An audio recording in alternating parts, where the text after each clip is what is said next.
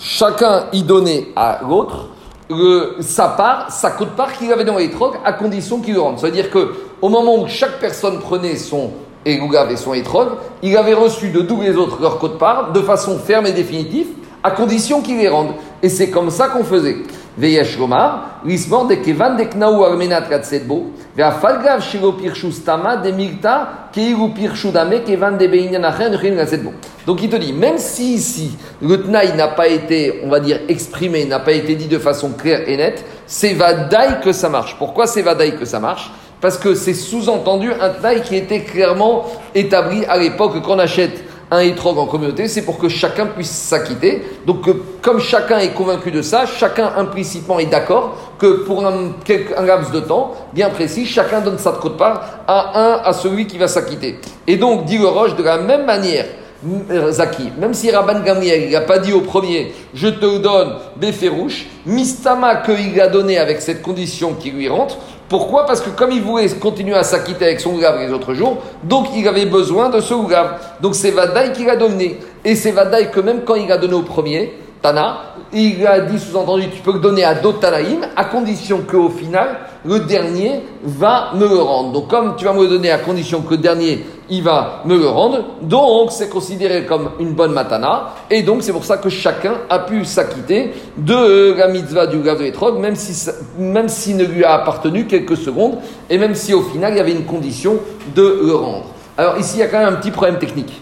On avait dit qu'un vrai étrog, c'est un étrog qui est raoui.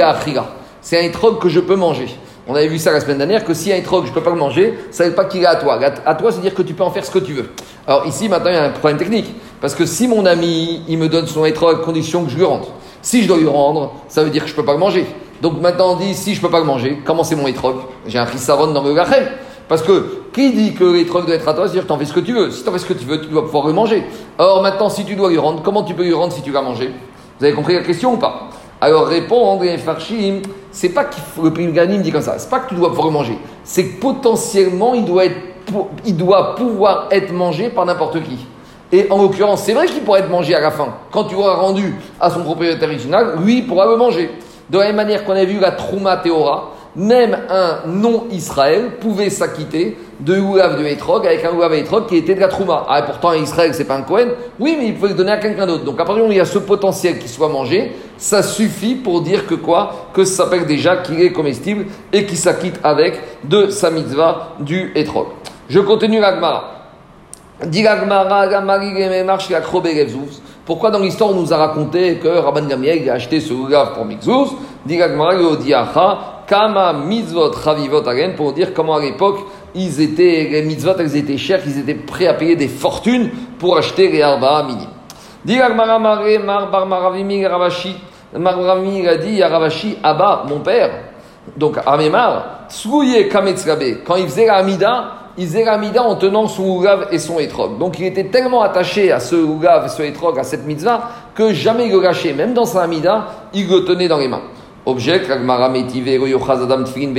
a objecté que quand tu fais ta Amida, tu dois pas avoir tes tefilin dans ta main, ni, ton ni tenir un Sefer Torah sur toi, Pourquoi? Explique Rashi, parce que puisque tu es occupé à faire attention que tes tefilin ou ton Sefer Torah va pas tomber, tu n'es pas concentré à faire ta tefila. De la même manière, il y a marqué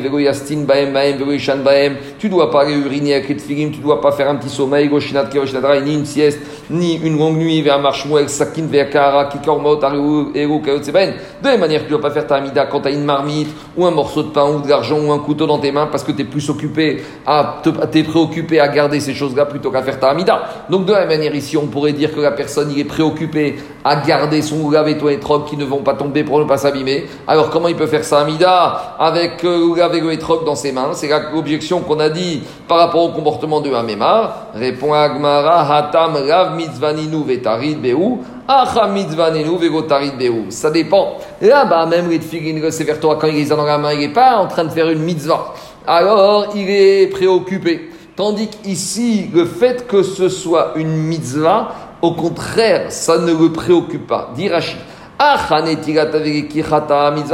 Ici, rien que déjà le fait d'avoir en main le avec le tu es en train de faire une mitzvah. Donc, quand tu es avec un objet de mitzvah, tu n'es pas préoccupé. Mitzvah Lotarid. Le fait qu'il tienne sur la étrogue dans ses mains et qu'il doit regarder, comme c'est une mitzvah qu'il est en train de faire, normalement un juif quand il fait une mitzvah, il n'est pas préoccupé, il n'est pas déconcentré, ça ne dérange pas. Il vit avec sa mitzvah. C'est pour ça qu'il pouvait tenir son étrogue dans la main et en même temps faire sa amida sans étant sans être déconcentré, bien qu'il était en train de faire une mitzvah. Voilà, je pense qu'on va s'arrêter pour aujourd'hui. on continuera demain.